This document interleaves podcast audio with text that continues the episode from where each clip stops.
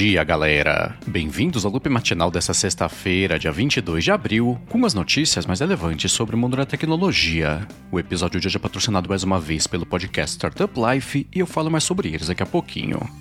Quem fala aqui é o Marcos Mendes, e hoje no seu loop matinal do Loop Infinito eu vou começar falando sobre a Pixar que publicou o trailer de Lightyear, que é o filme do Buzz Lightyear que vai ser lançado lá fora pelo menos em 17 de junho. O filme vai contar com o Chris Evans fazendo a voz do Buzz Lightyear e vai contar a história de uma viagem no tempo que acontece com ele lá depois que uma missão dá errado. E caso você queira ver o trailer, tem link aqui na descrição. Já uma outra notícia também que pintou sobre esse mercado é que a Netflix vai acabar com o carrossel de recomendações de categorias, e isso vai fazer parte agora do menu lateral da plataforma aplicativo de televisão, com recomendações lá que são mais customizadas para cada usuário. Então agora no menu lateral do Netflix para televisão aparecem as categorias lá, tipo drama, ação, comédia também, só coordenadas lá pelo que a pessoa mais costuma ver na plataforma, e caso você queira ver essa interface, tem link aqui na descrição.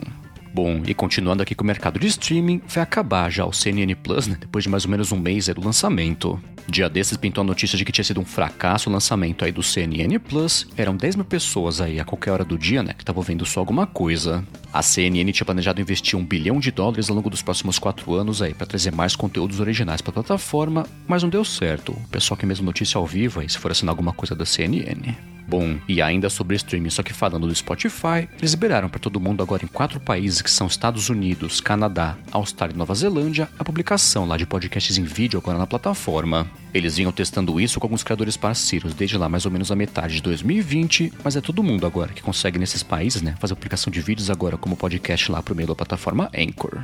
Agora, uma outra notícia também que pintou sobre os podcasts do Spotify é que eles perderam lá o contrato de criação de conteúdo com os Obamas. Eles têm a produtora Higher Ground que tinha feito acordo de exclusividade de conteúdos com o Spotify, mas estão conversando agora, por exemplo, com a Amazon e a Heart Media também para começar a colocar os conteúdos por lá. Essa notícia está chegando, inclusive, depois de ter pintado a notícia também de que o diretor de podcasts lá do Spotify pediu demissão não faz muito tempo, o que indica, né, que está bem fragilizada essa divisão lá com iniciativa que não trouxe muito retorno para eles nos últimos anos. E já que eu citei a Amazon, deixa eu comentar que ela anunciou um fundo aí de investimento de mais de um bilhão de dólares que é voltado para startups aí de logística. Ela falou que a primeira leva de empresas que vão receber uma parte desse dinheiro inclui uma startup, por exemplo, de vestíveis lá para galera usar no ambiente de trabalho para garantir a segurança de todo mundo em armazéns, e uma outra também de robótica, né, para trabalhar em armazém também ao lado de humanos. A Amazon falou que esse fundo de investimento vai olhar para startups de qualquer tamanho que possam contribuir para o mercado de logística, mas não falou quanto tempo, aí vai levar para ela distribuir esse um bilhão de dólares para todo mundo. Já uma outra coisa também que a Amazon anunciou é um programa chamado Buy with Prime para vendedores terceiros aí fora do site dela. Então a empresa vai poder colocar no site dela, por exemplo, o botão para a pessoa comprar com Amazon Prime. Ela vai poder usar até o sistema da Amazon também para fazer a entrega em pouco tempo, né? Com as vantagens que a Amazon oferece, mas só parceiros, por enquanto são poucos, né? Que ela falou que vão ter acesso aí antes de expandir para mais pessoas nos Estados Unidos. E enquanto isso, na Sony, ela falou que ela também vai começar oferecendo o PlayStation para jogos free to play, uma opção lá do desenvolvedor colocar anúncios de verdade para veicular nos jogos e vender esses espaços aí para as empresas. Dia desses pintou notícia que fala que até o finalzinho desse ano a Microsoft vai deixar no Xbox jogos free to play, venderem espaços no jogo de corrida, por exemplo, outdoor, vender para de fato marcas anunciarem nesses outdoors, e a Sony não quis ficar de fora, né? E anunciou que tá fazendo isso aí também pro PlayStation. O site Advertising Insider falou que a Sony pretende também começar a oferecer vantagens tipo uns skins, né? Uns avatares também para quem assiste as propagandas aí nos jogos free to play, mas não falou quando que isso deve começar a acontecer lá no PlayStation. Bom, e agora eu vou falar sobre a Tesla, que reportou um lucro de 3 bilhões de dólares no último trimestre. Isso representou um aumento de 80% na comparação ano sobre ano, e foi o melhor faturamento que eles tiveram também no último trimestre, né, que foi de 18,7 bilhões. A Tesla falou que ela entregou 310 mil carros aí nesse último trimestre, e é como tem acontecido ultimamente, quase 95% desse total foram de carros Model 3 e Model Y, e o resto bem pouquinho, né, foram de Model S e Model X. Já uma coisa que o Elon Musk anunciou na divulgação dos resultados financeiros foi um serviço de robotáxi que eles vão lançar completamente autônomo né, até o ano 2024. Por outro lado, desde 2018, todo ano ele tem falado que falta mais ou menos um ano para a Tesla conseguir dominar essa tecnologia, então marca lápis aí no calendário essa promessa dele, né, para poder mexer aí depois se você precisar. Agora, ainda sobre o Elon Musk, ele falou pro SEC que regulamenta o mercado americano que ele tá com dinheiro já para fazer a compra lá do Twitter por 46 bilhões de dólares, ainda detalhou lá como é que ele conseguiu essa grana. Ele falou que ele fez dois empréstimos com o banco Morgan Stanley, que somados aí dão mais ou menos 25 bilhões de dólares, e o resto é dele, né, que ele vai tirar do bolso.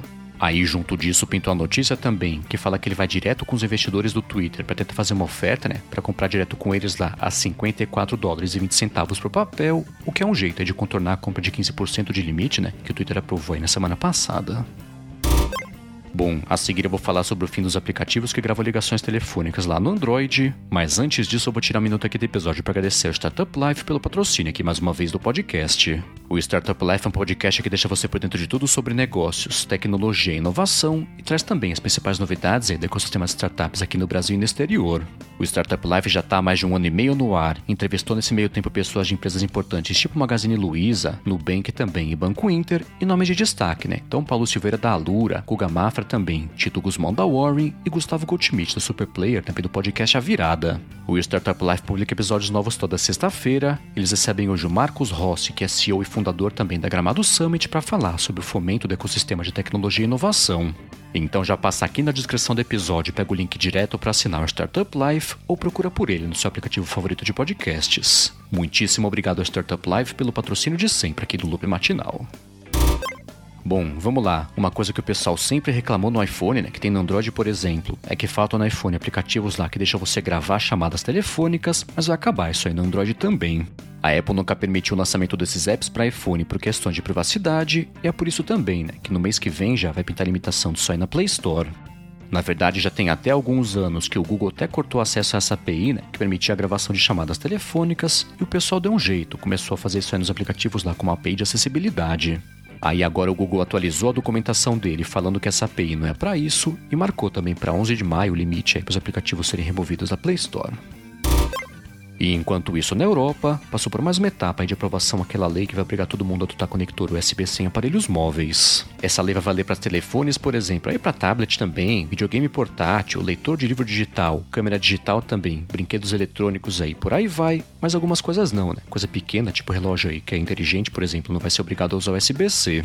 Essa medida vem sendo combatida especialmente pela Apple, né? Claro que não quer ser obrigada a adotar conectores USB-C nos iPhones, mas até que faz sentido parte da crítica a isso tudo. O argumento é que se essa lei tivesse sido aprovada há uns 15 ou 20 anos, por exemplo, ia estar todo mundo preso com conector USB-A, alguma coisa ainda menos eficiente para transferência de dados, carregamento também, e ninguém ia ter investido em tecnologias novas aí, até inclusive USB-C.